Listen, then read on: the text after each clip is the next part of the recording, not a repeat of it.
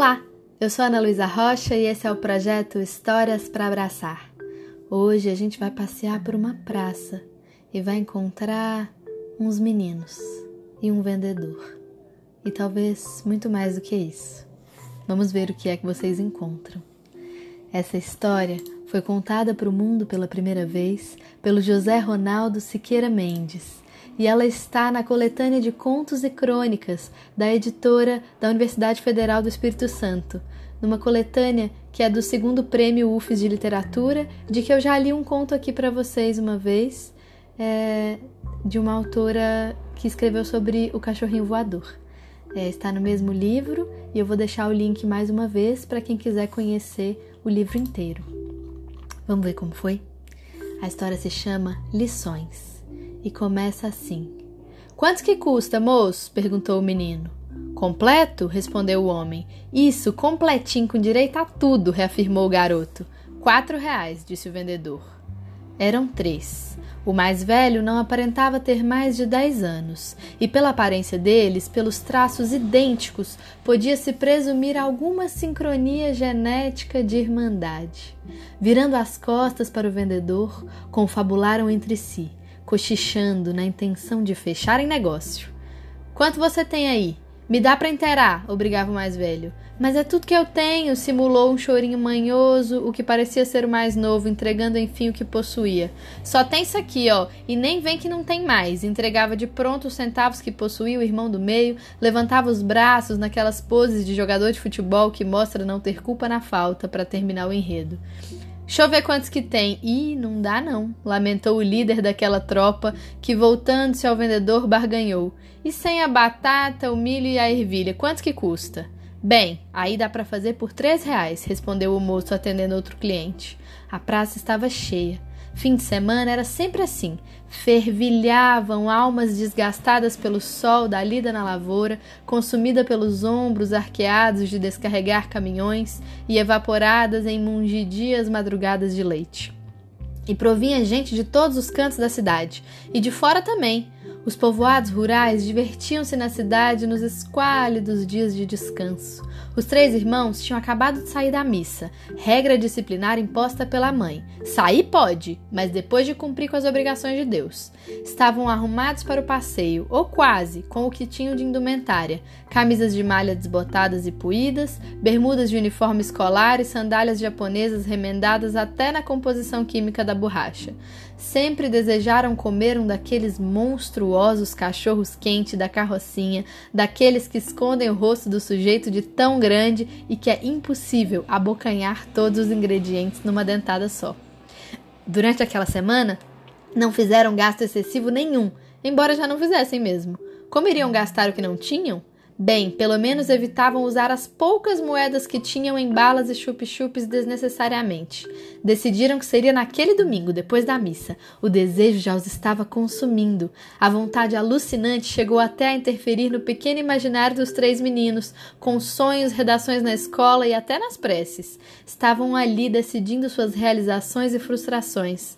O menino, ao ouvir a resposta do vendedor, coçou a cabeça, fechou a mão e colocou-a sobre a boca, num desses gestos que fazemos para pensar melhor. E finalmente disse: Ô moço, e se o senhor só colocar a salsicha no pão sem molho, sem nada? Nem que nós usamos ketchup, nem maionese, nem coisa alguma. Quanto que o senhor faz para nós? Ô menino, diz aí, quanto é que vocês têm em dinheiro afinal de contas? Questionou o homem sem perder a paciência, manso e tranquilo, conhecia a realidade da sua região, sabia das dificuldades do povo, também sofrera quando moleque. Esse é todo o nosso dinheiro, ó.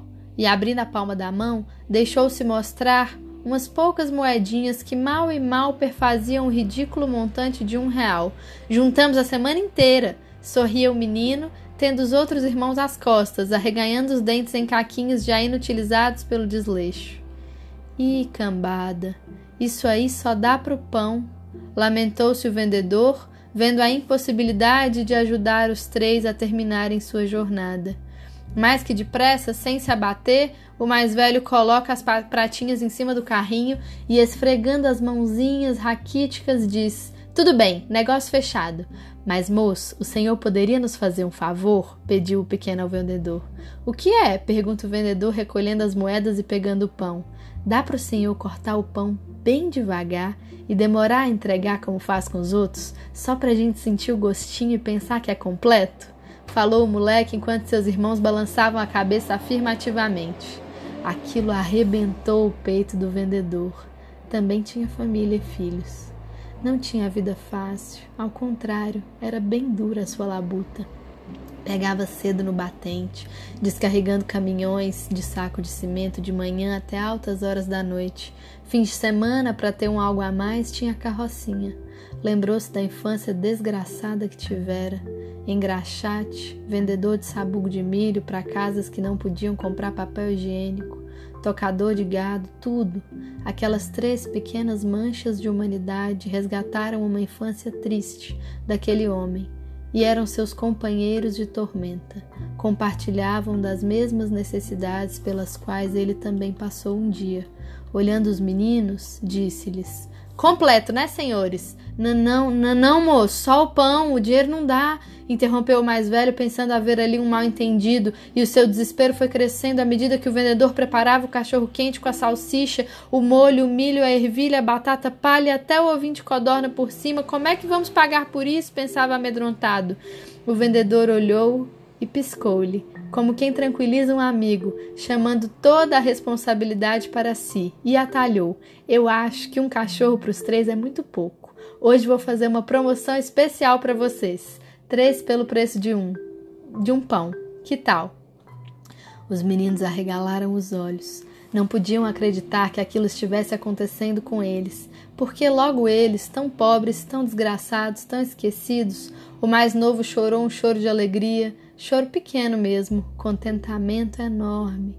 O do meio, fazendo sinal da cruz, agradeceu ao Papai do Céu a bênção e o presente maravilhoso que tinha recebido.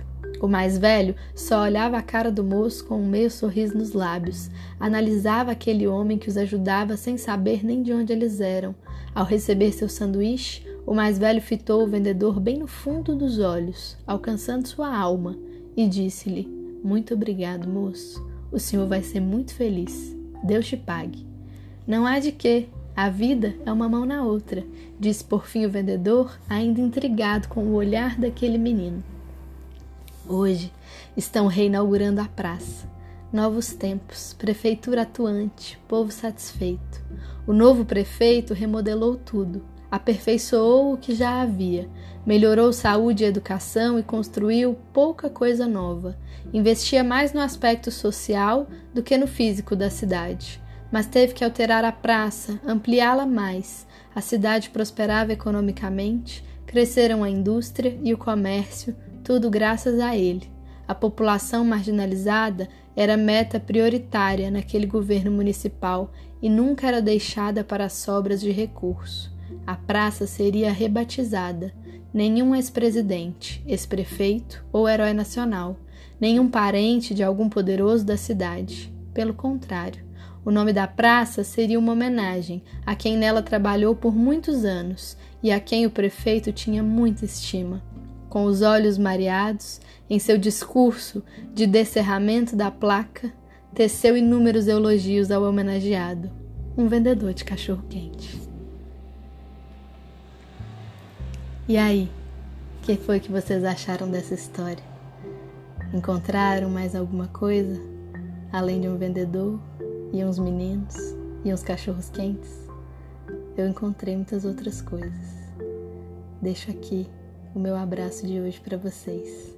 Um pouquinho tarde, que algumas pessoas talvez vão receber amanhã, que algumas pessoas vão ouvir outro dia, já que fica gravado, mas o importante é que se sintam abraçadas e que a gente continue compartilhando palavras e abraços por aí. Quem quiser me escrever, eu fico aguardando em historiasdanalu@gmail.com. Um beijo e até a próxima história.